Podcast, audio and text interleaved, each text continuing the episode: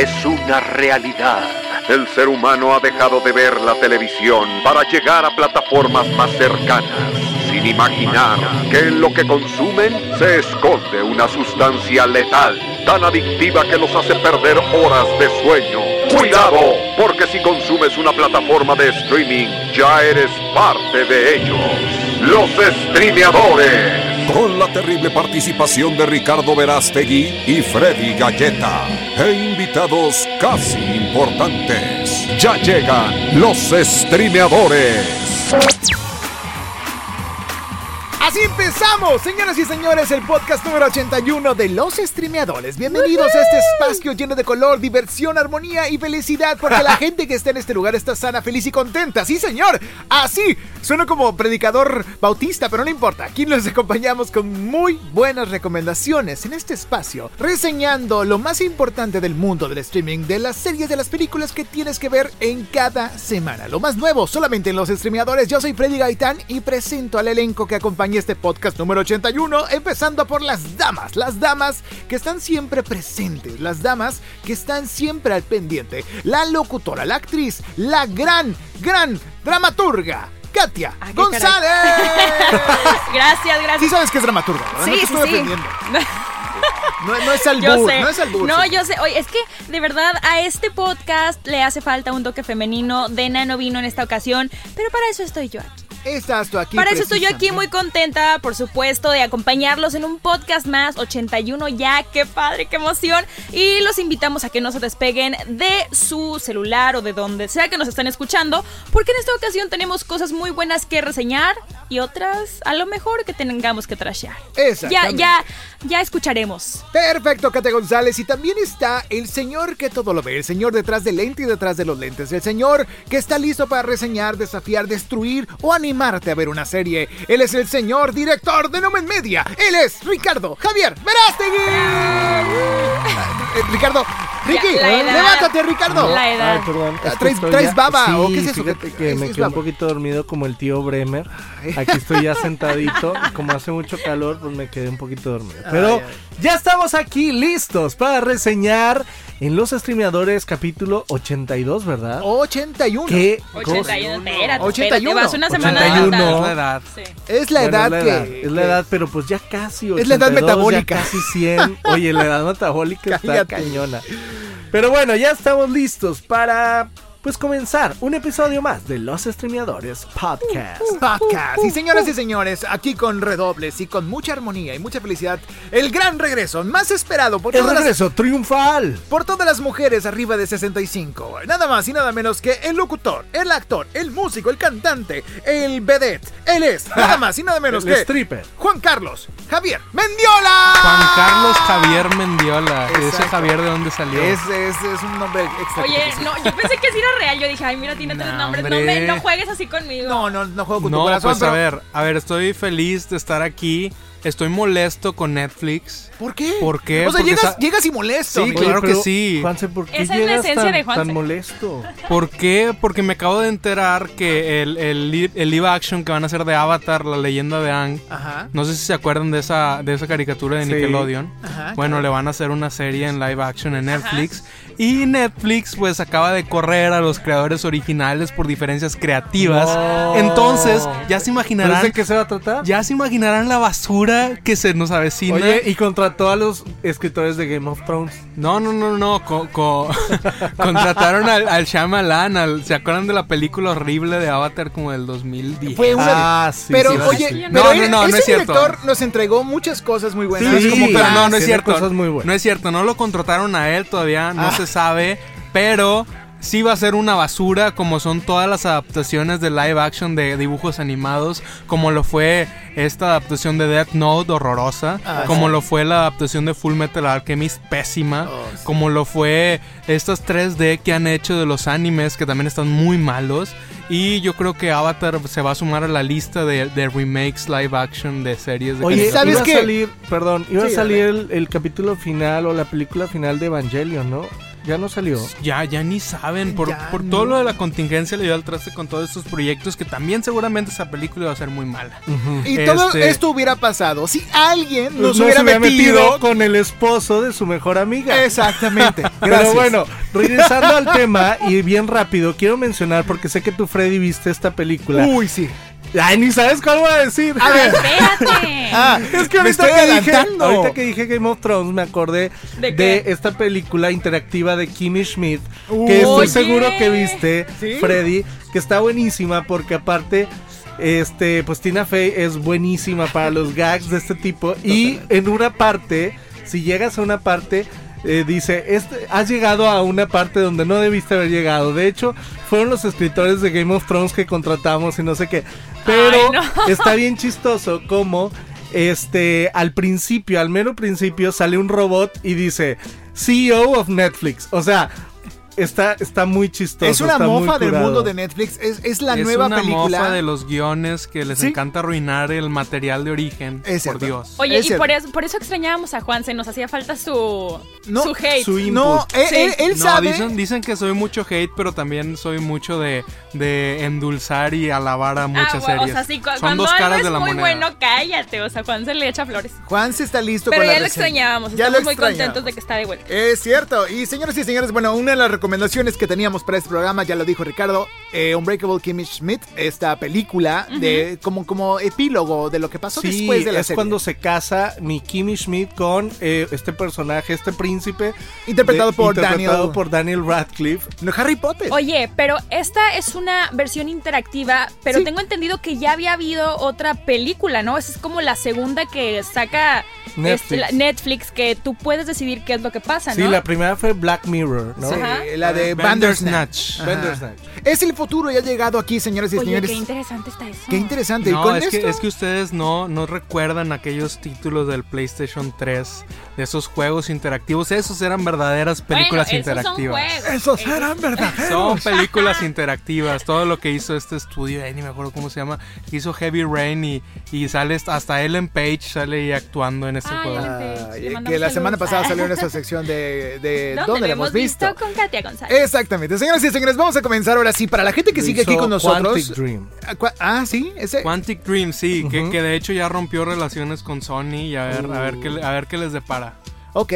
Oigan, chicos, vamos a empezar. La primera serie de este bloque es Home Before Dark. A ver. Ah, Eh. a casa Ah. antes de que anochezca. Exactamente. Exacto. O como yo le podría decir, padres irresponsables y, y estúpidos. Oye, sí, no, manches, sí. O niñas superdotadas. Ah. O la chica de los plumones ataca de No, nuevo. mejor, a ver. Niña, niña superdotada con padres irresponsables. Es cierto, porque ahí Eso lo describe. el peso de la serie hay cuatro papás diferentes que son irresponsables con sus hijos en sus tratos emocionales, en su agresividad, violencia física, mental. Hay tantas cosas, Oye, pero bueno. pero te voy a decir una cosa. A ver. Esta serie, eh, que por cierto está ya disponible desde hace rato en Apple TV Plus. Desde abril. Desde abril en Apple TV Ah, Plus. eh, está basada en la vida real. Está Ah, basada en la vida de una joven periodista, una niña periodista llamada Hild Lisiak. Y esta serie está protagonizada por Brooklyn Prince, que la hemos visto en The Florida Project o The Turning. Y es esta niña maravillosa que, bueno, a mí me encantó, creo que ustedes también. También sale Jim Sturgess, que lo vimos en Across the Universe Sí. y en Ah, 21 Blackjack. Ahí Y él, lo es, y él es el Con papá, razón. él sale como papá de la niña y bueno, es yo creo que es Papá inco- millennial. inconfundible su pelo, ¿no? Pues sí, oye. Es un papá millennial que de Literal. 40, y, 40 años, o sea, o Y 39 muy años. liberal y que le vale más. Bueno, Porque él es el papá de esta niña, de la protagonista. Bueno, Sí. les voy a contar de qué va, ¿les parece? Ándale, va. A ver, Siéntense aquí alrededor de la fogata, chicos. Les voy a contar la historia. Los malvaviscos. de Home Before Dark. Esto es una serie de. ¿Cómo, cómo podríamos decirlo? Una serie de, de investigación. drama, es un de drama, Thriller, es un drama. thriller, sí. Es un thriller para toda la familia. Es un Sí. thriller de investigación, de espionaje de una niña, de una pequeña niña, niña de Sí. nueve años que es periodista, eh, de esas periodistas encajosas que quieren llegar hasta la verdad. Pero Periodista amateur, hasta Amateur. tiene su propio este Website. diario y, y bien su perra, mi sitio amiga. web. su sitio web. su sitio web donde va reportando las noticias de lo que va pasando en la ciudad en la que que se mudaron porque ellos vienen de Nueva York. De Brooklyn. Ellos- de Brooklyn. Eh, El papá, James Sturgis, trabajaba en, en Nueva York como eh, periodista policíaco también. Y pues bueno, perdió una chamba, perdió su empleo porque no resolvió un caso o no logró mm, cerrar un caso especial que le causó mucho problema, mucho conflicto. Porque hay una historia detrás del papá. El papá 25 años antes, en ese pueblo al que llegaron con su familia, tuvo un problema, un percance. Él y su mejor amigo fueron atacados por una van eh, misteriosa que se llevó a su mejor amigo en ese entonces de 12, 13 años. Se lo llevó a la van, se fue con, el, con ese niño y lo secuestraron y él presenció todo. Presenció cómo se llevaban a su mejor amigo en esta terrible secuestro fue testigo Fue Oye, testigo. de qué un secuestro. fuerte, qué fuerte. Que es fuertísimo. Y bueno, Sí. esto es lo que sucedió 25 años antes. ¿Qué pasa después? Pues él ya se fue, eh, trabajó, creció con ese trauma, vivió todo ese problema. Vivió Él- su vida. Y vivió su vida y creció, tuvo hijas, se casó y bueno, ahora regresa a la ciudad donde creció y... y Con toda la surgió familia, este- se lleva Ajá. toda Pues la donde familia. pasó todo lo que pasó. Exactamente, soñé, niña- soñé bien norteña yo. ¿eh? Exacto. No más que Samuel y Mariana, pero No, sí. no, no. Baja la pierna, a- Juan Carlos, a- a-. Oye, espérame. futuro presidente. Oh, ay, espérame. No. Oye. Katia, Katia, Mande. baja la pierna. Estás enseñando Sí. mucha pierna. Y, y está comiendo un pollo loco. Ay, perdón, ¿Qué haces, perdón. no? Oye, este. Eh, bueno, eso es lo que pasa. ¿Qué pasa? Regresan al pueblo habitual donde creció el papá, a su pueblo, a su hometown con su familia. Y ahora, pues, eh, la hija de nueve años, que es esta Lisco, bueno, pues empieza a investigar de los sucesos de hace tiempo. Empieza a descubrir, descubre una cinta, un cassette, donde, no sé, eso sí no lo entiendo, Ricky. es y una Juanse. reportera nata. Es una reportera nata, pero ¿cómo encontraste un cassette de los 88 cuando en los 88 no había tantas cámaras de seguridad? ¿O sí? Porque No sé. puede y por conveniencia. Y por, guion. y por la historia, ¿no? Porque- Para que se vea bonito. Porque ella es un fiel reflejo de su padre. Ella Eso quiere sí. ser con su papá. Y está, y está, Bueno, es- sí, sí, yo, yo creo que esa parte sí está muy bien eh, explicada y sustentada porque sí, desde el principio te dicen, oye, esta niña es muy buen periodista y desde el principio te, te muestran cómo el papá le habla a la niña con puros términos periodísticos y cómo la educa en términos periodísticos y le dice, oye, eso es mal reportaje y tus fuentes y tú quién sabe qué y tú quién Sí. sabe qué, entonces... Se es ve- mal periodismo. se, se ve que es una niña que desde chiquita, literal, su vida ha sido que ver a su papá trabajar y que le enseñe lo de periodismo. De Entonces, hecho, mucha gente la compara con Verónica Mars, esta, Oh. esta serie. Eso nunca la he visto. Pero Ni sí, yo. ella parece ser que este personaje siempre tiene la respuesta precisa e ingeniosa en cada momento. Y como bien dice Juanse, una relación muy especial con su padre. Pero si nos damos, o sea, lo que sí me di cuenta en esta serie es que también se equivoca y esto yo creo que es muy importante porque de esta forma no es un, la clásica, la clásica Marisu. Oye, pero ¿qué es Marisú? Ah, mira, ¿Qué es eso? ya, ¿Qué ya es lo había eso? dicho, ya lo ¿Cómo había se dicho. come? Ya lo había dicho hace como cinco programas. Las Marisu son estos programas diseñados para ser perfectos, Ya. para que no tengan ningún solo error y que todo lo que hagan lo hagan perfectamente bien. Pero esta niña sí Ya me tiene, acordé, sí esta es niña sí tiene sus errores y sí la vemos llorar y la vemos sufrir. Pues y la aprender, vemos que se crecer. equivoca. O sea, a pesar de que sí es una niña genio. De repente sí le sale Pues lo, le niña, sale lo o sea, niña, exactamente. Entonces, Claro. siento que este es un buen punto a favor de, Hay un momento, Pues la Juanse, serie. hay un momento donde el papá le grita y le dice, ¿por qué no eres una niña normal? Ay, no, esa parte. Y me parte dolió. Me dolió. Y ella dice, y ella lo abraza y le dice, Esa parte está papá, bien triste. te entiendo que no lo quisiste decir. No You manches, didn't mean it. no. Y Y luego, o sea, la niña, y luego la niña llora y el corazón se te estremece. porque pobrecita, no, no, no. ¿Y no te diste qué- cuenta? Qué buena actriz, qué buena actriz. Claro. Y, Y es que es al mismo tiempo un drama Sí. eh, familiar, como bien lo dijiste Freddy, pero también uno criminal, pero también una aventura infantil. Exacto. este con un punto de vista diferente y yo creo que es una muy buena combinación tiene thriller tiene drama tiene temas adultos tiene tiene un poco de todo. Creo que es muy interesante ver esta combinación y que de nuevo una niña sea la protagonista de una serie tan buena Tan buena. Y eso es lo que sucede. Digo, hay un, hay un suceso, ese suceso que comentamos del chico que se pierde, que lo secuestran. Todo eso lo ven a lo largo de los 10 capítulos que eh, consta esta primera temporada, que ya se firmó, ya se confirmó que viene la segunda. sí ya Hay está mucho- toda la temporada completa Ya está toda la temporada completa, está impresionante. Yo me falta un capítulo y estoy haciendo el cliffhanger de que, "Ay, ¿qué va a pasar con esto? Pero está muy, muy interesante. Todo con el medido cuidado. No sé, es muy difícil, Ricky, es muy difícil, Juan y Katia, lograr proyectar miedo y, y la intensidad de un crimen así, pero para que toda la familia lo pueda ver. Es muy complicado. Yo creo que... Tiene su chiste, sí. Y, y yo creo aparte un punto fuerte de esa serie, tal vez tiene uno de los primeros capítulos mejores que he visto en un buen rato. O sea, el capítulo 1 es muy bueno porque recuerdo que lo estaba viendo el capítulo 1 en experiencia personal, experiencia mía. eh, y dije, no hombre, esta serie ni de chiste la voy a terminar. O sea, como que se me hace que nada más voy a ver este capítulo y ya lo voy a dejar de ver. Pero no, o sea, a la mitad del capítulo realmente te engancha y es cuando sientes, ah, caray, esto ya, esto está muy interesante, quiero saber qué pasa, me gusta cómo están manejando todo y Sí. quiero ver a fuerzas el segundo Y capítulo. sabes, eso es algo que muy pocas series logran, porque a veces, o sea, a mí me pasa que me, me atrapan como hasta el tercero, cuarto, pero que desde el primero lo hagan, se agradece, porque pues está Amor a primera vista. ¿Te atrapan desde el cuarto?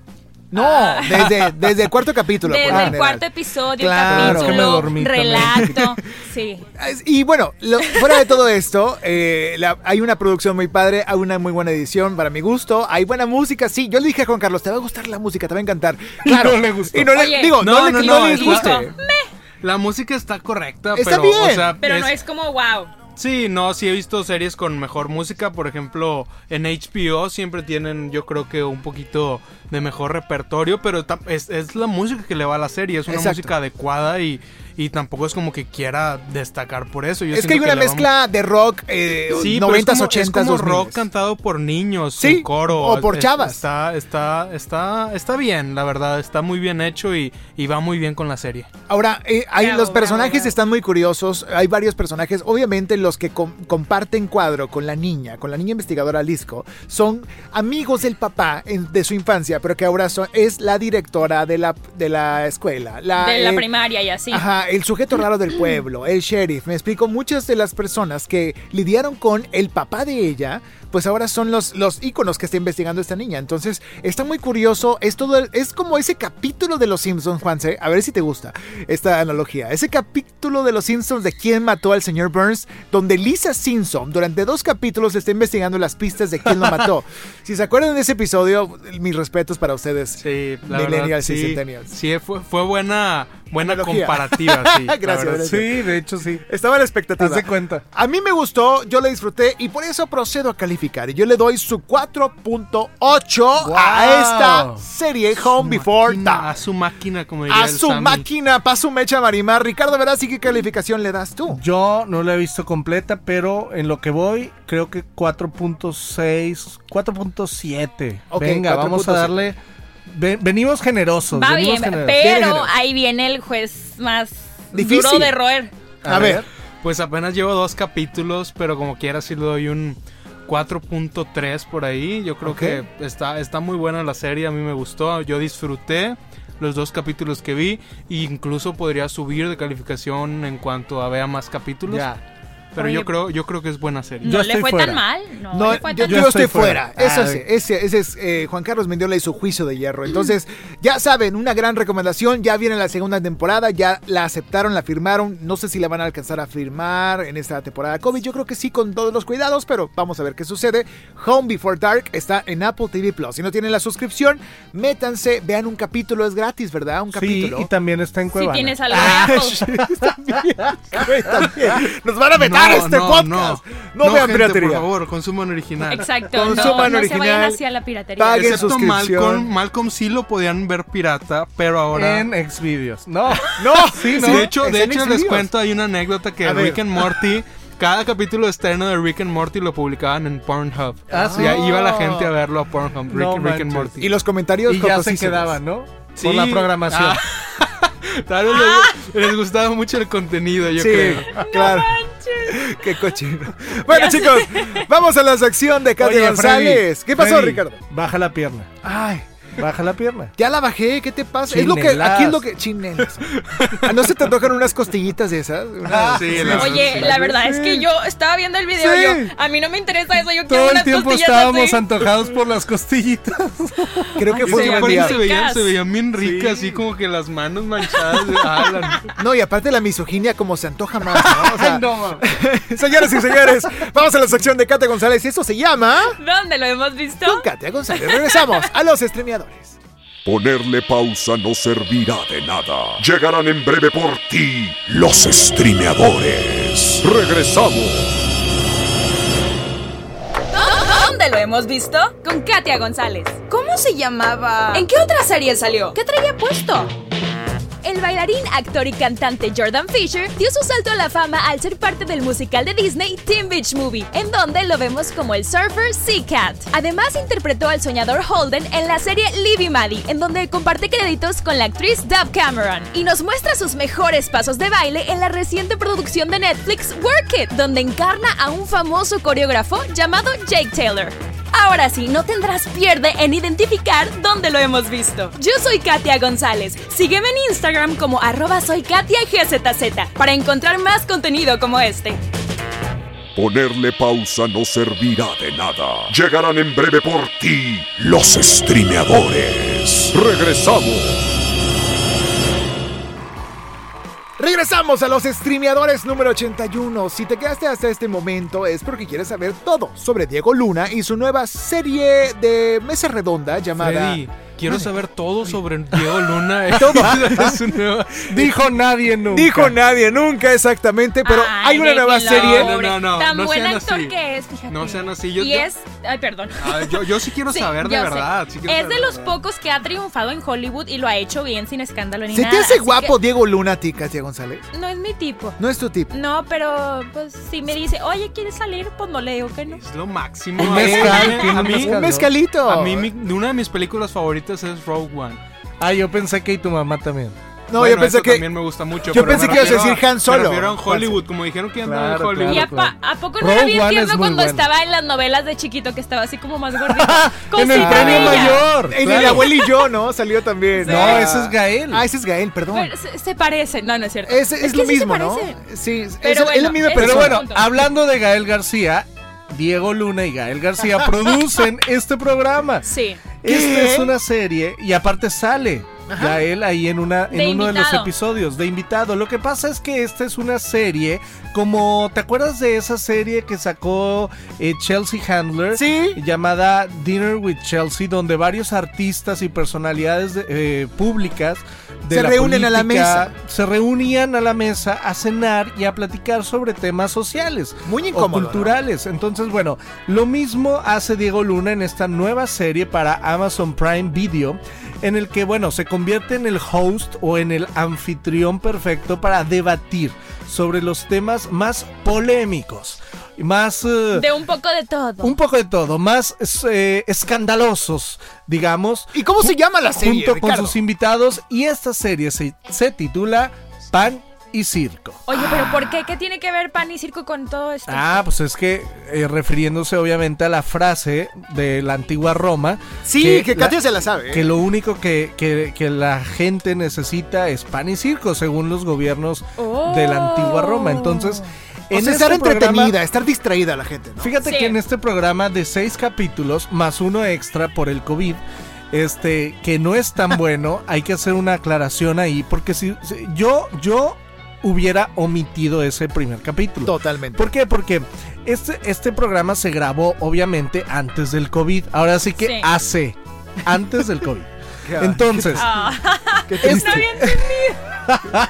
entonces, Ay, no. sí, Pero pues ellos como la fueron- antigua, como la o sea, antigua Roma, Exacto. hace. Oye, pero ellos fueron muy solidarios y dijeron, oigan, hicimos toda esa serie, pero vamos a hacer el primer capítulo PC, ¿no? Exacto. Entonces el primer capítulo como que se vieron en la responsabilidad de decir, oigan, esto lo hicimos antes del COVID.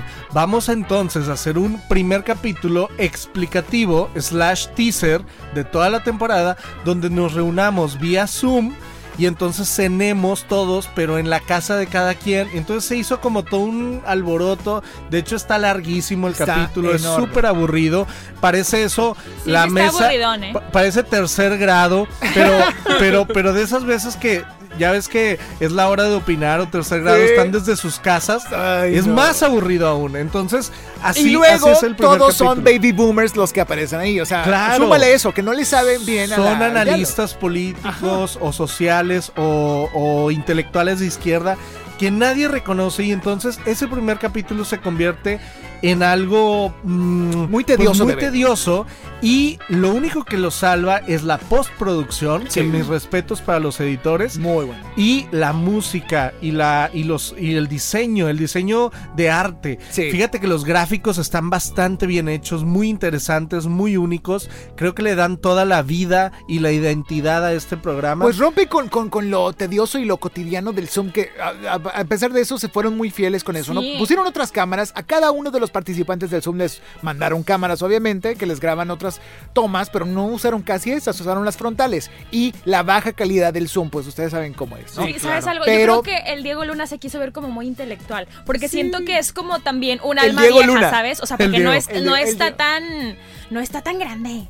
No, no, pero- pero, mira, él siempre junto con Gael han sido como muy Sí, de intelectuales. Sí, de los bueno, sí. actores tipo Sí, tipo que te Damián Alcázar más que- letrados, que, más... que y, cuestionan. y que te entregan contenido que es como que más desmenuzable, que tiene como que como que más carnita, por así decirlo. Exacto. Y, es, y eso es lo que te quería preguntar, Ricky, a ti que viste este programa, ¿realmente al espectador le aporta información valiosa? Fíjate que sí y no. Te voy a decir por qué. Este programa, como muchos de los otros programas similares en los que se debaten cosas sin llegar a nada, obviamente porque en un debate pues siempre eh, hay dos posturas y la gente difícilmente cambia de opinión, pero... eh, aquí lo, lo valioso y, y lo enriquecedor es eh, pues las personalidades que Sí. están en la mesa. Ajá. que por combinan ejemplo- y que chocan. y que chocan. Y no, y que, y que a veces, eh, como eh, contestando a lo, a lo que preguntaba Juanse, y que a veces tú tienes una idea de que Sí. a lo mejor van a pelear en la mesa y no, terminan... eh, Convergiendo. sí, eh, t- teniendo acuerdos, teniendo puntos eh, en O común. agree to disagree. Exacto. Y por ejemplo, sin tomar en cuenta el primer capítulo que les digo que es como un teaser de la temporada, ese sáltenselo, no lo vean. Eh, empiezan desde el capítulo 2, que realmente es el capítulo 1 originalmente. Ajá. Eh, la idea es, ellos, eh, es un tema por capítulo, Ajá. varias personas de distintas clases sociales, niveles socioeconómicos, este, eh, Niveles escolares. eh, sí, distintos, eh, ¿cómo se dice? Actividades profesionales. Ajá. Y entonces un chef o una chef, por ejemplo, el primer capítulo, que en realidad es el segundo, es eh, sobre el femi- eh, los feminicidios Claro. y, y el feminismo. Y eh, por ejemplo, ahí la chef es una, es una mujer, Ajá. es una chef mujer que, que tiene como un problema, ¿no? En la garganta y habla así todo el tiempo. Ay, Entonces no. contrasta mucho con que hay, eh, está Mar- Mar- Marlon, Marion, una, una este, periodista deportiva Marion que Reimers, ajá, que es de Fox Sport. De Fox Sport, y exactamente. y ella está todo el tiempo grite, grite. Y entonces es como. Y aparte ella es como la fifi, ¿no? La fresa. Porque tienes ahí en la mesa a, a- a- a todo tipo de voces, ¿no? Femeninas eh, que han pasado por violencia, de todos los estratos sociales. Y de hecho se llegan a pelear ahí en la mesa. Y entonces ese, ese capítulo está bueno. Pero eh, el, el segundo, que en Ajá. realidad es el tercero, o el tercero, que en realidad es el segundo, este, ahora sí que como las aguas del chavo, eh, ese tercero que hablan sobre el, el narco y la delincuencia y la legalización de las drogas está buenísimo porque está Gael García a la mesa junto con eh, obviamente Diego Luna, Miguel Ángel Osorio Chong, secretario de gobernación, Ajá. también sale, ¿quién más sale? El presidente, expresidente de Colombia, el Juan Manuel expresidente de Santos. Colombia, exactamente. Una politóloga Sara Snap, eh, bueno, ya dijiste Gael García, y también una investigadora del Instituto Nacional de Psiquiatría, Denis Álvarez y Casa. Exactamente. Y es Hablan de bueno, las drogas. Eh, está muy interesante porque, bueno, tiene su ritual, obviamente. Eh, llegan a, la- a un lugar. es, un, es un lugar diferente por capítulo. Es un chef diferente, el chef Olvera, que por cierto estuvo en la boca de todos esta semana por su- Ah, sus sí. comentarios ahí. Que no quería dar limoncitos. Exacto. Entonces, el chef Olvera es justamente el chef que prepara los alimentos en este capítulo. Se habrán Y- quedado con hambre. Yo creo que sí, ¿no? Pues se quedaron Oye, con ganas de, de, de, de pedir limón. no les dieron limón. Oye, este, y bueno, hay un ritual de primer tiempo, segundo tiempo, tercer tiempo. Dejan todos sus los celulares al principio en una caja. Y, o sea, está, está bien el formato. Que nada interrumpa. nada Pero, interrumpa. eh, como les digo, está bien para, es para un nicho, para ese nicho que le gusta Sí. los debates, las documentales, las, los temas sociales o políticos, pero no es para todos. Obviamente es un... Es un programa, como dijimos en radio, para ver mientras te cambias, Eso. escuchar información y ya. O Es sea, como un noticiero que es podías escuchar. justamente lo que iba a decir yo, o sea que es como para una cier- cierta gente como muy, muy limitados en cuanto, o sea, porque por ejemplo yo vi el primer capítulo y me aburrió y dije no, no, o sea, o sea, No. a la gente así como yo no le va a gustar, Eh, como dice Ricky, es de un nicho muy específico que le gusten ese tipo de cosas, por ejemplo mi papá, que le mando saludos, a él te lo juro que sí le Ah. gustaría algo así. Ahora, hay mucha gente que lo criticó.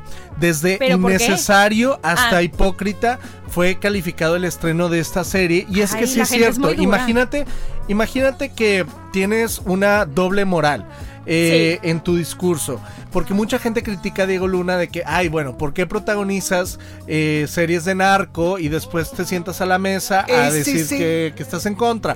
O ¿por qué te sientas a la mesa a, a- a cenar vino y trufas y no? Mientras Y resuelves los problemas del país, entre comillas. O sea, es claro, siempre va a haber ahí una crítica a, a la doble moral Ah, pero porque... ¿quién, quién no ha resuelto el mundo Claro. eh, cenando pizza en su casa? Exacto, pero aquí, eh, como bien dice Juanse, el punto es regresar a lo básico que es convivir alrededor de una mesa y, y- y platicar, o sea, debatir temas que a lo mejor no son eh, tan fáciles de, de- de- de platicar y sobre todo con las personalidades a las que, que lleva.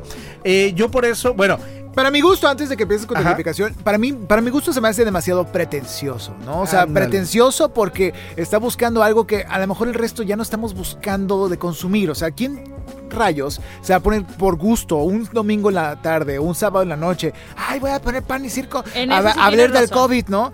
Y digo, ¿quién se le hace cómodo eso? Nadie quiere hablar de eso. Todos los días estamos, ya nos llegan estas noticias y estos análisis de mil formas por medio de WhatsApp, por medio de sé, Twitter. Freddy. No sé, Ah, La, tú- la verdad a mí sí me interesa, o sea, lo que estoy escuchando y lo que están platicando, sí me interesaría ver uno o dos capítulos para ver qué onda, porque siento que esas opiniones cruzadas, esos puntos de vista son sí son bien valiosos para cualquiera que quiera formarse una perspectiva más amplia de las cosas. Y sobre todo por las personalidades a las que lleva. O sea, no lleva a, a Juanita y a, y a Chuchita, sino lleva a... ex- diferentes perfiles. Sí, o sea, creo que...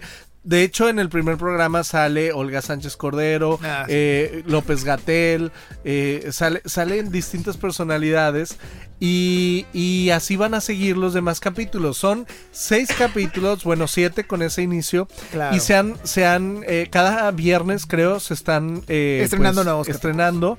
Inició el, el 7 de agosto, si mal no recuerdo. Sí, sí, sí.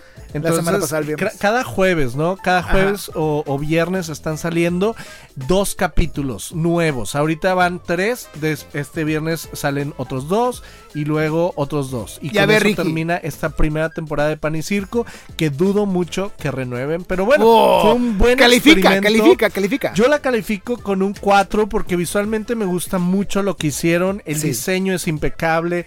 eh, La fotografía. Bueno, el primer capítulo no. Pero la- la- la- las- Los demás sí. los Ese no demás cuenta. sí. Ese no cuenta. demás ese fue, no fue un cáliz, ¿no? Fue un cáliz. Pero fíjate que está muy bien, está muy bien hecho y el, y el esfuerzo se reconoce y se le reconoce a Diego Luna. Y aparte yo he hecho programas similares y es un trabajal, ¿eh? Sí, tú para ser algo entretenido para- algo así. para este es banco, ¿no? Un trabajal. Hiciste algo para, para el Banregio, Para ¿no? un banco, para sí, banco. que tiene el mismo, los mismos formatos, que es sentarse a la mesa, Diferentes perfiles. comer, diferentes perfiles, diferentes personas, y, y- y editar lo más Entiendo, interesante de una mesa de debate con grandes personalidades es un gran trabajo. Y de una grabación de una hora y media Exacto. a de- tenerlo en Sacarlo 14, mejor. 14 minutos, ¿no? Exacto. Un juguito, ¿no? Es lo mismo que yo siento aquí, Ricardo. Por eso yo también discrepo un poquito con, con la opinión que, que dices. A mí no me gustó el producto, sí vi los episodios estos y se me hace que es muy pretencioso, como ya lo dije, pero también mi querido Diego Luna es un gran, gran actor y director también y ha producido montones de cosas, pero conductor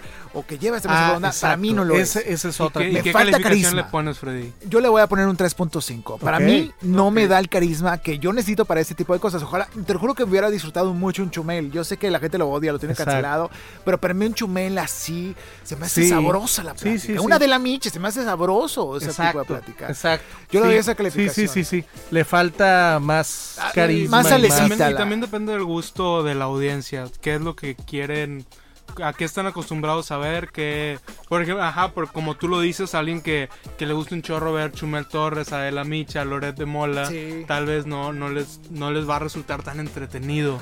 Que ver- más, porque es- es- se vio muy noble, ¿no? Es muy bueno con todos, quiere quedar bien con todos. Exacto. Son sus invitados a la Exacto. cena, pero pues no quiere mancharlos y no quiere ponerlos en, o sea, le- ah, tú En jaque, no quiere Ustedes saben, en jaque. ustedes que son estudiaron comunicación todos aquí, Sí, saben claro. perfectamente que la raíz o el, el principal eh, saborizante de un guion es el conflicto. Y de cualquier Entonces, entrevista. y de cualquier entrevista, de cualquier contenido, es el conflicto, es el problema, problema-solución. Entonces a mí me faltó aquí mucho problema, pero ahora sí problema que, ahora sí que mucho pan, pero muy poco circo. Exactamente. Vamos a terminar esta parte, chicos. Vamos ahora rápidamente a la sección de Juan Carlos Mendiola que se llama Datos Curiosos que no sabías que tenías que saber de tus series favoritas. Con Bien Juan largo Carlos. ahora, ¿no? Sí, bien largo. Cada vez le agrego más. Regresó Juanse con un título más largo. Más largo. Y regresamos a los streameadores. Ten cuidado con lo que escuchas. Están más cerca de lo que tú crees. Regresamos con los streameadores. Datos curiosos de tus series favoritas. Por Juan Carlos Mendiola. Ciudad del Miedo. Esta serie dirigida por Sam Hopkinson cuenta con cintas inéditas de las familias más importantes de la mafia de Nueva York en aquellos años. Pan y Circo. La serie de Diego Luna fue lanzada por partes en Amazon Prime. Primero se liberaron los tres primeros episodios simultáneamente, para luego revelar un par cada semana a partir del lanzamiento. Home Before Dark. La serie se inspiró en la historia real de Hildy Lisiak, una niña de 11 años que cubrió un asesinato en la ciudad de Pensilvania. Estas fueron las curiosidades de tus series favoritas. Sígueme en Instagram como Juan C. Mendiola para descubrir más contenido como este. No te quites los audífonos. Ellos llegarán hasta ti. Chicos y chicas, regresamos a los streameadores número 81. Chicos, rápidamente sus redes sociales para seguirlos. A Ricardo, Javier Verástegui, ¿cómo te encontramos? En A mí me pueden seguir como arroba rverastegui. ¿R de Ricardo? R de, O de Roberto. de Rubén. rápido. R, R de con R cigarro, R con R barril. Es por eso el nombre. Rápido corren los carros. R de rinoceronte. R de rápido. R Rápido. de. Sigue a Ricardo. Ridículo. Ah. ¡Oh! Katia, eres es un programa sano. No hablamos de nada malo y tú llegas con tu toxicidad grosera diciéndole eso a Ricardo. R Verástegui, Ay, ¿verdad? amigo, pues es que, ay, ¿qué te digo? ¿Qué te digo? Es ¡Oh! miércoles. Estamos grabando Después de miércoles. una relación tóxica. O sea, pero no conmigo, ¿eh? Ah, ok, no, no, no, con alguien más. Lo aclarar. bueno es que ya salimos de eso. eso lo González, ¿y ti cómo te seguimos en redes? A mí me pueden encontrar en todas las redes sociales como soy Katia GZZ, dígase Twitter, Instagram, Facebook, TikTok y todas las que existan. Ahí ando yo. Ahí andas tú. Y... Como soy Katia GZZ. Muy bien. Juan Carlos Mendiola, ¿a ti cómo te seguimos en redes? Claro que sí, a mí me pueden seguir como Juan C. Mendiola en Instagram y como Juan C. Mendiola en Twitter. Ayer me tuve que meter a defender a mi Raulito Jiménez que me lo andaban destruyendo. ¿Por qué? Ni modo, me tengo que meter a pelear porque tengo que defenderlo. Siempre luchen por sus ideales, amigos, por favor. Si tienen algo que decir, digan lo que les, que les valga. Que les valga ver. Ah, Sí, exactamente. Ustedes díganlo, ustedes escríbanlo. ¿Por qué? Porque aquí es donde surge esta libertad de expresión. Imagínense que nadie hable y todos digan lo que quieran. Entonces, miren, mira, aquí Katia me está enseñando una foto de las alitas que comió. No, este- las costillitas. Las costillas barbecue. De Ah, Samuel las García. Samuel. Vamos a pedir unas. rico. Hay que pedir unas. Así que sigan el consejo de Juan Carlos Mendiola. Diga usted lo que se le antoje, no importa Escríbalo, si lastima a alguien o sus susceptibilidades. Usted diga lo que quiera. No, no se crean. Señores y señores, también sigan arroba los streameadores claro, en Instagram, arroba streameadores en Twitter, eh, los streameadores en Facebook, a mí como arroba Freddy Gaitán en Instagram también, por supuesto. Chicos y chicas, vamos a algo más interesante todavía, necesario de reseñar, importante de que la gente conozca esta oferta que hay dentro de Netflix, que ya tiene nueva intro. Vamos a escucharla en este momento. Tiene Y una nueva es- intro de para sus series y películas originales. Presenta. eh, diseñada, más bien el diseño sonoro es de Hans Zimmer. Y ya te imaginarás. ¿Estamos oyéndola? No. Sí, estamos ¿Sí? oyendo en este momento. Wow, estamos est- entonces Órale. entrando a una atmósfera diferente. Y es momento de celebrar este nuevo intro con Fear City, New York versus The Mafia. La o sea, ciudad del miedo. la ciudad del miedo. Nueva York. Esa es una película, una serie no, de la mafia, La de, mafia Nueva de York. Nueva York. Algo así, ¿no? Mafia de Nueva York. Algo así por ahí va. Y Freddy es una miniserie de tres capítulos. Miniserie. Es una miniserie documental. Sí, exacto. Ah, ok, ok. Que explica eh, básicamente cómo Al fue el Capone. proceso. No, Al Capone no. Fue el proceso de captura de, de, de familias de mafia en Nueva York. De cinco familias italianas. Las cuales eran. Gambino, Colombo, Bonano, Lucchesi, Se me Genovese. antojó ir al Sbarro, y, no sé esto es muy interesante, Freddy, porque como, como tú dijiste, siempre nos vamos con Al Capone, ¿no? Y Sí, ya hay así mil te lo quise y mil documentales de Scarface y de todo Es el más comercial, Sí, ¿no? de todo el proceso de capturarlo. Pero aquí en Nueva York estaban estas familias y este documental básicamente te dice de inicio a fin cómo se formaron, su auge y cómo se vinieron abajo. Exacto. Y, y la verdad, algo muy valioso de este documental, Ricky, es que todo lo tiene muy condensado, todo está muy preciso, no hay paja. Sí. Y, y es muy fácil de ver, aparte lo terminas muy rápido, entonces siento que es muy satisfactorio. Sí, son tres capítulos nada más y están perfectamente bien diseñados, bien armados.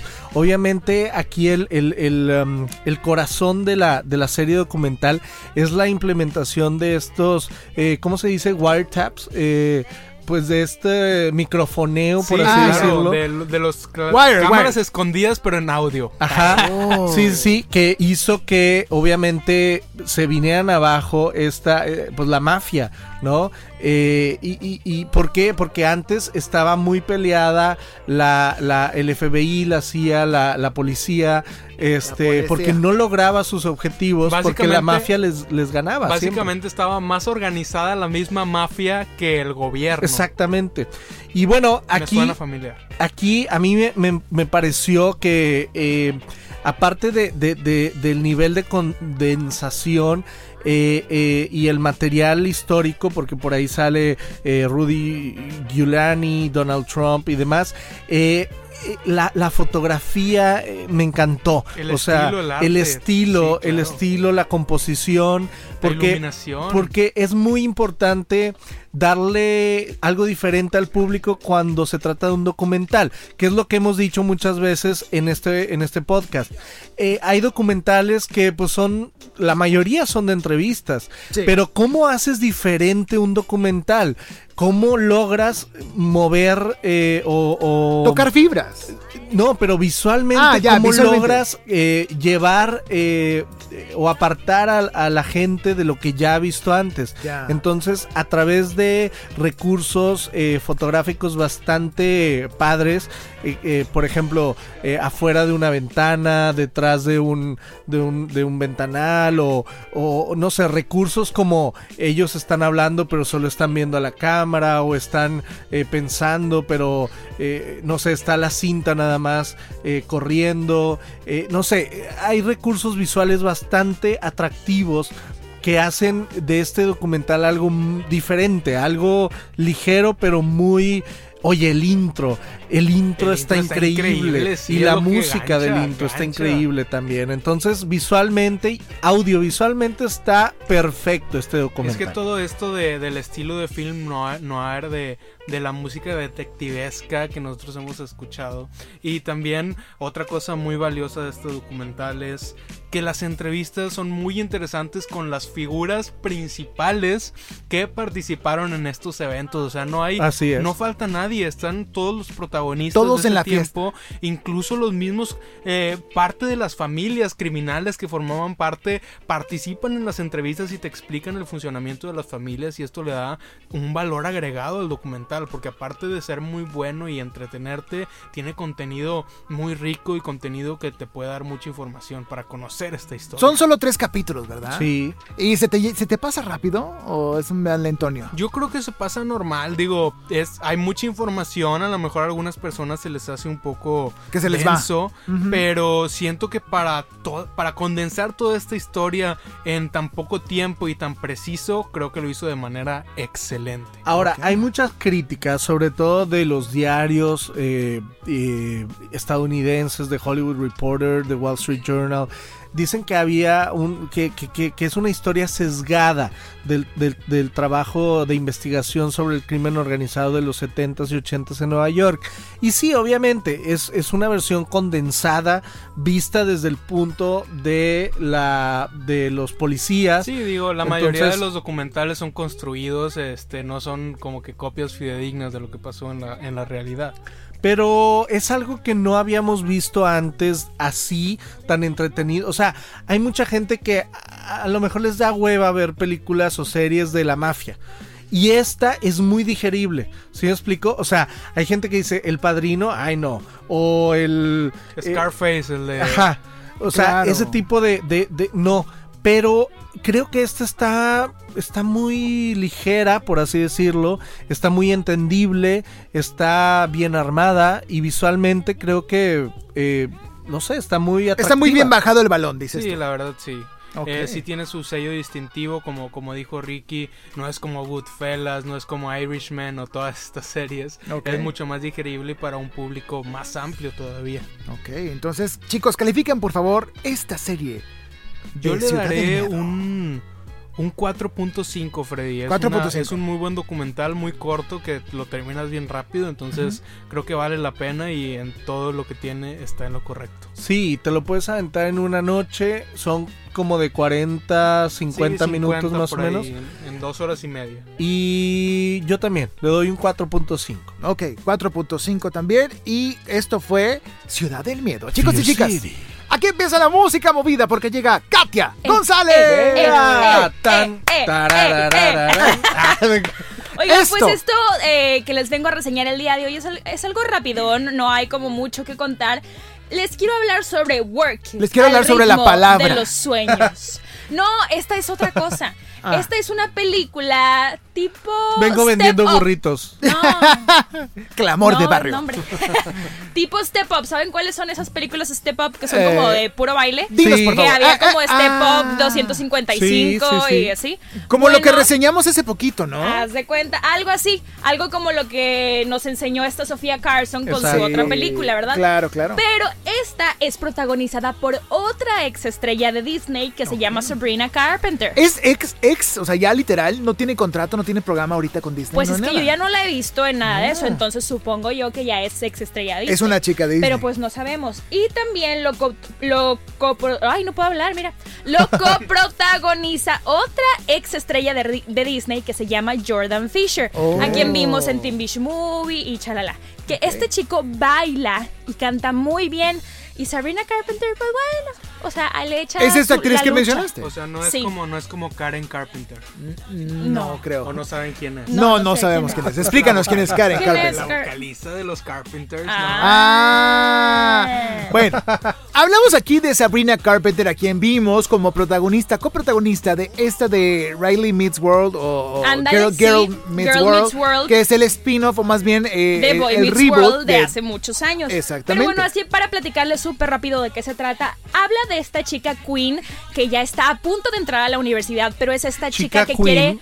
No, Queen, así se llama. Ah, De esta chica Queen, así se llama. Me ese La es entraron su actriz nombre. se llama Queen. No, esa- ese es su nombre. Bueno, la- Bueno, esta chica que es la típica chica perfecta que tiene este que baila, que canta, bueno, es no, baila tanto, Actúa. pero la hace un poco de todo para que su resume, para que su currículum para entrar a la universidad sea perfecto. Ella hace todo lo que sea. Va a la Todo lo entrevista, que sea. todo lo que sea, lo Todo, que quieras, todo, todo. todo lo hace para poder Oh ella ser God. la alumna perfecta. Todo Ya. lo que pueda salir en Disney Plus. Pero llega la entrevista con la persona de admisiones y le dice, ¿sabes qué? Es que eres muy perfecta. Ya tenemos muchos de estos. Queremos, queremos algo extravagante, algo distinto, algo diferente. Y le dice, ah, pues, ¿sabes qué? Yo, yo estoy en una competencia de baile que es muy Oye, importante. puedo engordar, puedo hacerme fea. Puedo tener barritos.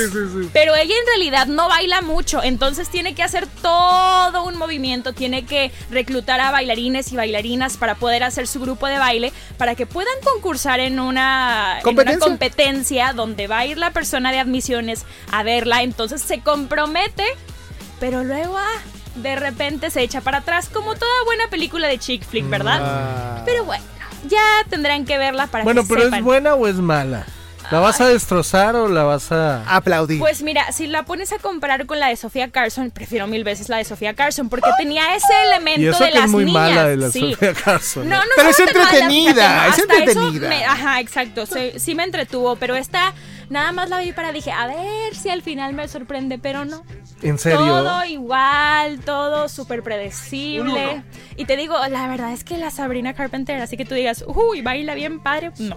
A ver. Ahora, ¿dónde podemos ver esta serie? Ajá. ¿En Netflix? Esta ¿Es es, película? es una película que ya está disponible en Netflix, estuvo disponible desde la semana pasada y la reseñamos la semana pasada en el programa de los estribilladores en FM Globo, que nos pueden escuchar todos los domingos de 12 del mediodía a 2 de la tarde, claro que sí, porque no hay que hacer promoción. Oye, Eh. pero esta película es de esas que mejor debió haber salido en Disney Plus, ahí, ¿no? Por ahí Sí, perdida. Definitivamente, o sea, pasa súper En desapercibida. Disney Channel a las 3 de la mañana, ajá, ¿no? o sea, Ajá. no hay un elemento que tú digas, híjole, esto es rescatable. No, nada, es una simple película más de esas tipos step up que nadie pela.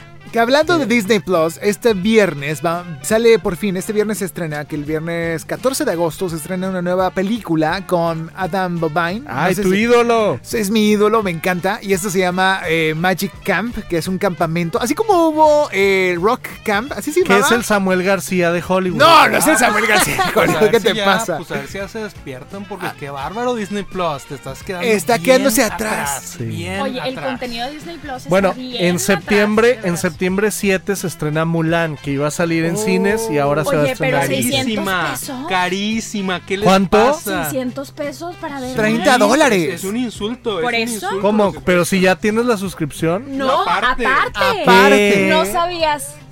No, pues sea, no. ¿Para es- qué? Nadie, ¿para qué es nacías? ¿Para qué nacías? más aparte, pues Pero el esta gente de película. Disney no conoce la piratería o qué? O sea, No, no, no. sabe que al día siguiente ya va a estar en todos Como lados. de Mandalorian, que ya andaba en todo lado. Probablemente, pero así Lo que la sí cosa, conoce. Disney es que es de pérdidas, porque perdieron 4 mil millones de dólares con los cierres de los parques, restaurantes, Oye, todo con es la- e-commerce. el- los estrenos de las películas, con Todo todo, o sea, se les juntó a los pobres. Alguien Ay, piensa en los ricos de Disney, nadie piensa en ellos, hay que darles una papa. Debieron haber Deja tenido su uno, las guardadito. criaturas. Pobrecitas criaturas, chicos y chicas. Y vamos a hablar rápidamente de otra serie que se estrenó esta semana, la segunda, la segunda temporada del reality. Es un reality show serial que viene, es, es un reboot, una versión mexicana de Estados Unidos. Hablamos de Nail It México Nailed 2. It México. Así es, ya la segunda Pero, temporada. mi querido Freddy, mi querido Ricky, ¿de Ajá. qué se trata esto de Nailed It? Porque no tiene nada que ver con lo que realmente es el nombre. ¿O ustedes piensan No, que sí, Nail It Sí. es una expresión en Estados Unidos que se usa, la hiciste, lo lograste,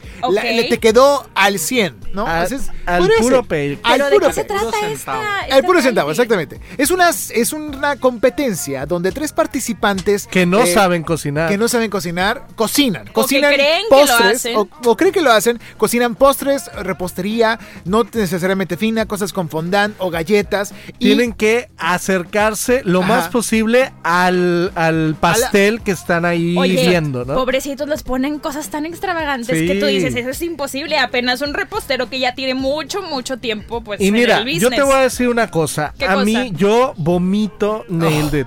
Nailed It original y Ah. Nailed It México. ¿Por qué? Los dos, ¿por qué? Porque se me hace un programa como muy soso, muy tonto. Verdad, verdad. Eh, o sea, siento que todo ¿Piensas está... que es una pérdida de es espacio? una pérdida de tiempo y espacio porque Claro. todo está guionizado, no guionizado, pero a lo que voy es que el lenguaje no fluye naturalmente.